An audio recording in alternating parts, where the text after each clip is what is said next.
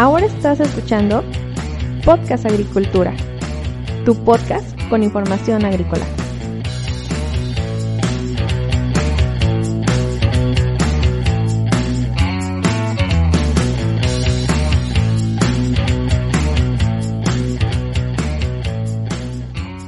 Hola, ¿qué tal? Me da mucho gusto que estés escuchando un episodio más de Podcast Agricultura. Qué bueno que estés aquí conmigo. El día de hoy te quiero hablar sobre uso de pesticidas en el control de fitopatógenos. Un tema que fue solicitado por Isabel Castizo, quien me envió un mensaje y me solicitó también varios otros temas que por supuesto iré tocando. Si tú quieres recomendarme algún tema para hablar en un episodio, no dudes en ir a blogagricultura.com barra contactar Llenas el formulario, me lo envías y con gusto te responderé. Bueno, vamos a hablar sobre el uso de pesticidas en el control de fitopatógenos con el objetivo específico de no generar resistencia.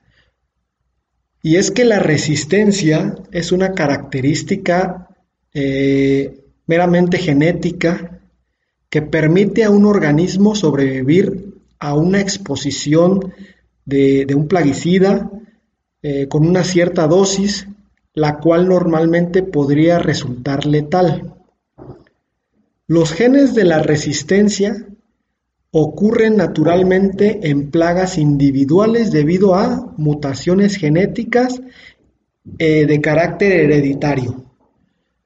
Los genes se suelen diseminar a través de las poblaciones de plagas debido a un proceso de selección provocado por el uso repetido y constante de ciertos plaguicidas. Las poblaciones resistentes se desarrollan debido a que los individuos resistentes sobreviven y posteriormente comienzan a reproducirse, con lo cual generan eh, más organismos que son resistentes a cierto producto. El rasgo de resistencia es seleccionado en la siguiente generación, mientras que los individuos que son susceptibles son eliminados por el tratamiento plaguicida eh, también en cuestión. Si se continúa con dicho tratamiento, el porcentaje de organismos sobrevivientes va a empezar a aumentar y la susceptibilidad de la población declinará hasta un punto que el plaguicida ya no podrá proporcionar un nivel aceptable de control.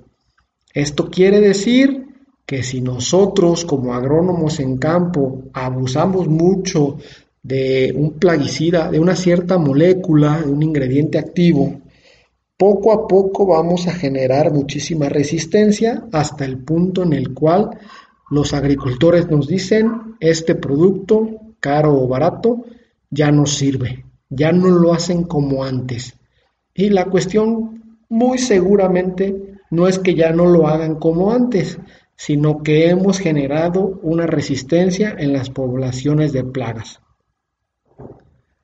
Ahora bien, algunas prácticas de control de plagas que han mostrado consistentemente que aumentan la pérdida de poblaciones susceptibles de plagas y el desarrollo de resistencia son las siguientes. El uso continuo y frecuente de un mismo plaguicida o de plaguicidas estrechamente relacionados sobre una población de plagas. También el uso de dosis de aplicación que estén ya sea por debajo o muy por encima de las dosis recomendadas así como una pobre cobertura del área bajo tratamiento. También una mala aplicación puede ayudar a que las plagas resistan a, los plaguicidas. También existen fallos al incorporar otras prácticas que no impliquen plaguicidas de control cuando sea posible. Es decir, hay que hacer uso de trampeos ya, ya, sea, ya sea que se trate de trampeos a lo mejor con, con vinagre, con levadura, de trampas de colores, amarillo, azul, rojo, blanco, todo esto también se tiene que implementar, porque si nosotros queremos manejar a, la, a, las poblaciones de plaga solo con plaguicidas, pues entonces más temprano que tarde vamos a comenzar a generar un, un problema. ¿Cuáles son los objetivos y retos principales cuando nosotros hablamos de manejo de la resistencia? El principal objetivo del manejo de la resistencia es el de prevenir o al menos retardar la acumulación de organismos resistentes en las poblaciones de plagas, de tal manera que, se, que preserve la efectividad de los plaguicidas disponibles el mayor tiempo posible o incluso que no llegue un punto en el cual un plaguicida ya no pueda controlar una población. El manejo de la resistencia puede también llamarse manejo de la susceptibilidad como medio de mantener un alto porcentaje de genes susceptibles dentro de la población de la plaga y así mantener los genes de resistencia en los niveles mínimos eh, que se pueda. El mayor reto cuando hablamos nosotros de resistencia de plagas es reducir la presión de selección de resistencia, al mismo tiempo que se proporciona el necesario nivel de protección al cultivo. Recuerden que todo esto que estamos mencionando tiene una meta ah, muy grande que es proteger el cultivo para que la cosecha no se vea mermada, los rendimientos sean buenos y las ventas de los productos puedan seguir costeando la operación agrícola. Ahora bien, los principios del manejo de resistencia son relativamente simples. Ponerlos en práctica para un cultivo o plaga en específico no suele resultar tan sencillo porque hay que comprender la relación cultivo-plaga. Desafortunadamente, actualmente no existe una receta sencilla que se pueda utilizar de manera general o global para todos los plaguicidas, plagas y cultivos. Esto es lo que ya empieza a volver muy complejo el tema de la resistencia de plagas y el tema de la adecuada rotación de plaguicidas. Además, la resistencia se trata únicamente de un problema técnico que puede ser resuelto inmediatamente con un nuevo plaguicida o con un nuevo mecanismo de acción. Sin embargo, el hecho de que se tengan en algunas zonas diversos cultivos, diversas plagas, eh, infinidad de productos, hace que el control de, o el manejo de la resistencia se pierda. Por eso, cuando no, en una zona los diversos agricultores no hay quien los coordine, es muy fácil tronar las moléculas eh, en corto plazo. ¿Qué se necesita para manejar la resistencia? Primero, hay que usar de forma racional las estrategias del control de plagas. Con esto queremos reducir el uso de plaguicidas y por lo tanto la presión de selección a la resistencia. Para lograr esto hay que implementar un plan de manejo de resistencia que sea bien planeado, esté adaptado a las plagas, cultivos específicos de una región. Y esto, este famoso plan de manejo de resistencia es una parte fundamental del manejo integrado de plagas. Un principio de, este manejo integrado de plagas, un principio clave, es usar los plaguicidas solamente cuando son absolutamente necesarios.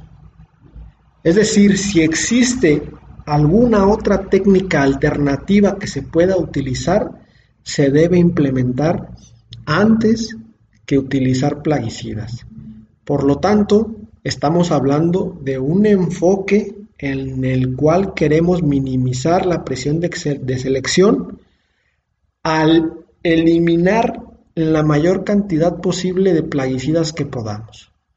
Si nosotros podemos utilizar diversos tipos de trampeos para las plagas que tenemos, si podemos utilizar a lo mejor ciertos tipos de repelentes a base de, productos orgánicos como pueden ser canela, nim, ajo lo que ustedes quieran, entonces esa debería ser la primera línea de acción, de forma tal que solo utilicemos los plaguicidas como última barrera de protección. Aquí quiero hacer, antes de terminar, un, breve comentario que es justamente que en todo este asunto de en el cual nosotros usamos pesticidas para el control de fitopatógenos, nosotros como agrónomos tenemos mucha responsabilidad al respecto. Sin embargo, el punto, digamos, en el cual el sistema puede tronar es en el hecho de la falta de capacitación de los agricultores. En muchos lados los factores socioeconómicos o de infraestructura afectan directamente o impiden el éxito de cualquier plan de manejo de la resistencia. ¿Por qué? Básicamente porque siempre existe una preocupación muy elevada acerca de los costos de manejo.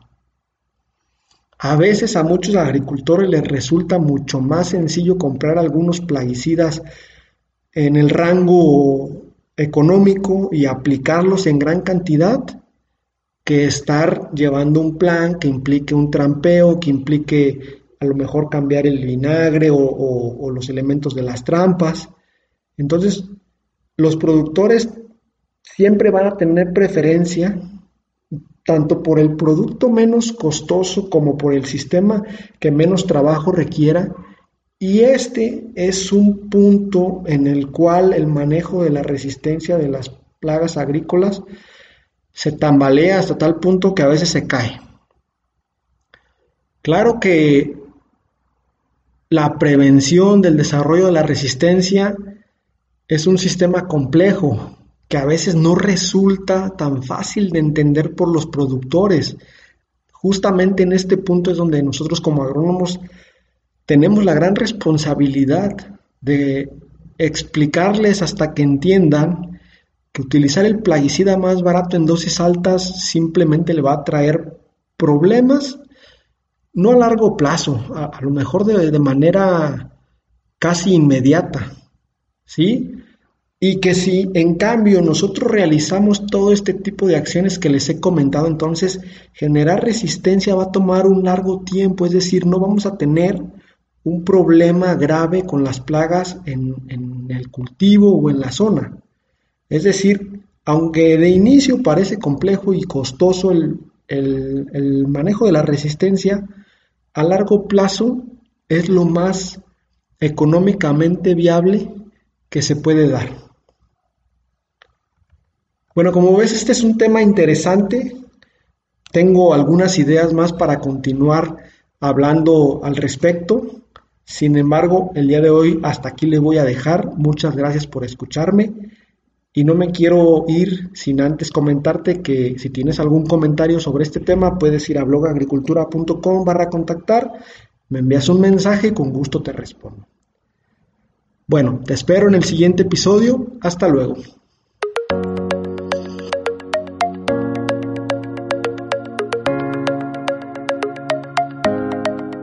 Hemos llegado al final de este episodio. Muchas gracias por escuchar Podcast Agricultura.